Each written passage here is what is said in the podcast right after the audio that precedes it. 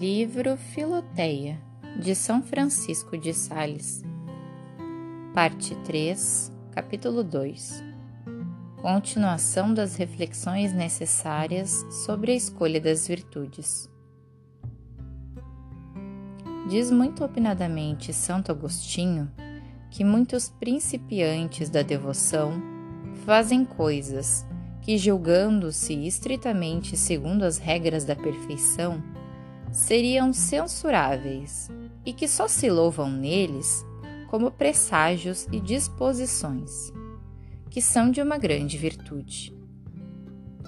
Aquele temor baixo e excessivo que produz escrúpulos fúteis na alma dos que saem do caminho do pecado é considerado como uma virtude e presságio certo de uma perfeita pureza de consciência no futuro. Mas esse mesmo temor seria repreensível nos mais adiantados na perfeição, que se devem guiar pela caridade, a qual vai expulsando aos poucos o temor servil.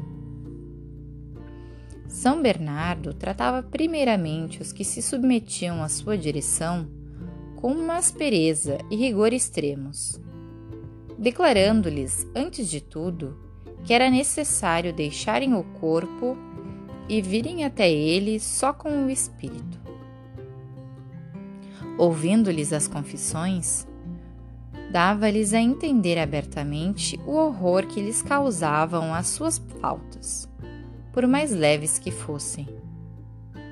Numa palavra, de tal maneira ele perturbava e afligia as almas dos pobres iniciados na perfeição, que em vez de fazerem progressos, retrocediam e perdiam todo o ânimo e coragem, vendo-se impelidos tão bruscamente, como homens coagidos a subir a toda pressa uma montanha escarpada. Já vês, Filoteia, que era um ardente zelo de uma perfeita pureza que levava esse grande santo a seguir este método. Que, embora fosse nele uma virtude, não deixava de ter alguma coisa de repreensível. Assim, Deus dignou-se a corrigi-lo, por si mesmo numa visão maravilhosa, dando à sua alma um espírito tão doce e misericordioso caridoso e terno, que o santo, condenando a sua severidade, exercia, hora em diante uma extraordinária brandura e condescendência para com todos os que dirigia, fazendo-se com suave, com suave afabilidade tudo e a todos, para ganhá-los todos para Jesus Cristo.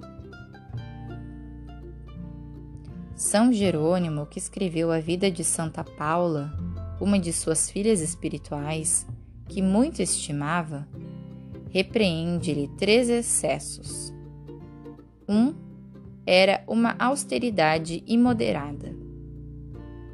Outro, uma pertinácia nesta prática, mesmo contra o parecer de Santo Epifânio, seu bispo. E o terceiro, uma melancolia descomedida, que quase levava à morte por ocasião do falecimento de seus filhos e de seu marido.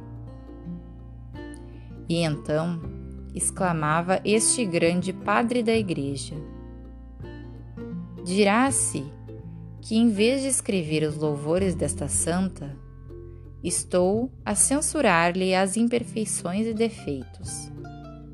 Mas não tomo como testemunha a Jesus Cristo, a quem ela serviu, como eu quero servir, que de modo algum me aparto da verdade em narrando como cristão o que ela foi como cristã, isto é, que lhe escrevo a vida e não o elogio, podendo afirmar, além disso, que seus defeitos seriam virtudes em outras pessoas.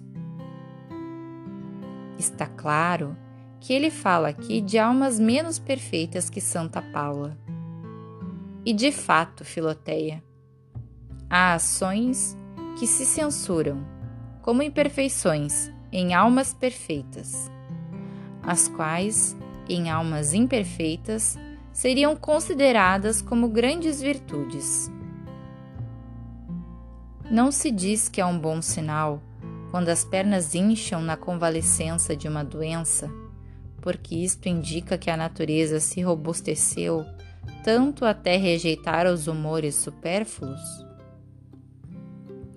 Mas isso mesmo seria um muito mau sintoma num homem que não estivesse estado doente, porque denotaria a falta de vigor da natureza para resolver e dissipar os maus humores.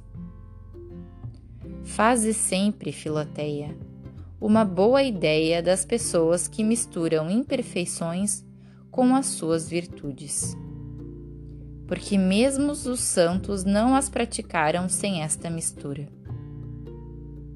Mas, quanto a ti mesma, esforça-te por te aperfeiçoar, unindo a prudência à fidelidade. E para isso, observa exatamente o conselho do sábio, que nos adverte a não confiarmos em nossa prudência, mas a submeter-nos à direção daqueles que Deus nos envia. Há coisas que se tomam por virtudes e que não o são de modo algum, sobre as quais é necessário que te diga algumas palavras. São estas os êxtases ou raptos, as insensibilidades, as uniões deíficas, as elevações e transformações e outras coisas semelhantes, que, de que tratam livros que prometem elevar a alma a uma contemplação toda especial, a uma aplicação essencial da mente a uma vida super, supereminente. Estas perfeições, Filoteia, não são virtudes, mas as suas recompensas, ou melhor, comunicações antecipadas da felicidade eterna, da qual Deus dá a certas almas um antegosto para as fazer desejar mais ardentemente a sua posse. Mas não devemos ter pretensões a esses favores, porque não são necessários ao serviço de Deus, nem ao seu amor, que deve ser a nossa única inspiração. Tanto mais que ordinariamente não as podemos adquirir por nossos esforços, sendo antes impressões do Espírito de Deus que nossas próprias operações.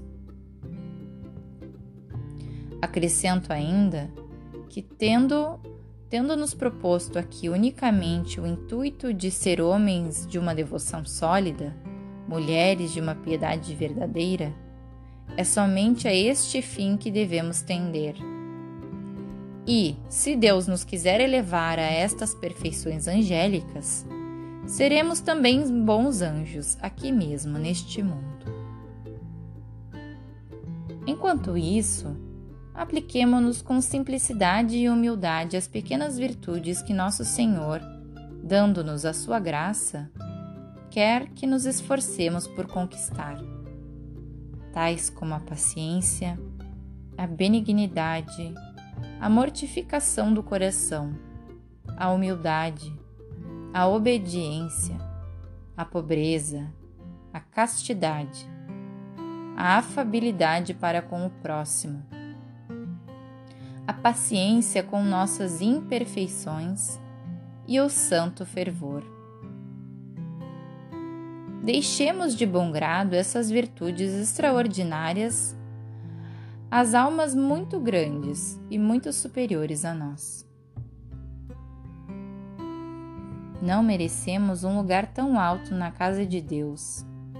E demo-nos por muito felizes em nos achar no número de seus servos mais humildes, como os oficiais e lacaios inferiores no palácio de um príncipe. os quais consideram como uma honra o seu cargo, por mais vil e abjeto que seja. Toca ao Rei da Glória, se lhe parecer, chamar-nos a contemplar os arcanos misteriosos do seu amor e sabedoria. A nossa consolação em tudo isso, Filoteia, é que Deus não mede a recompensa eterna de seus servos pela dignidade de seus ofícios, mas pela humildade e amor com que os exercem. Saul, procurando as mulas de seu pai, encontrou o reino de Deus. Rebeca, dando de beber aos camelos de Abraão, torna-se esposa de seu filho. Ruth, apanhando as espigas após os segadores de bus e lançando-se aos seus pés, vem a ser a sua esposa. As altas pretensões a estes estados extraordinários da perfeição são, sem dúvida, sujeitas a muitos erros e ilusões. Acontece que pessoas que podiam ser anjos não são nem homens sequer aos olhos de Deus, porque há nelas mais afetação e palavras aparatosas que solidez de pensamento e afeto. Não devemos, no entanto, desprezar e censurar temerariamente coisa alguma. Mas, bendizendo a Deus pelo estado elevado dos outros, caminhemos com humildade pelo nosso caminho, menos sublime mas mais proporcionado à nossa fraqueza. Mais baixo, mais seguro, persuadidos de que, se formos fiéis e humildes, Deus nos elevará a grandezas muito superiores às nossas esperanças.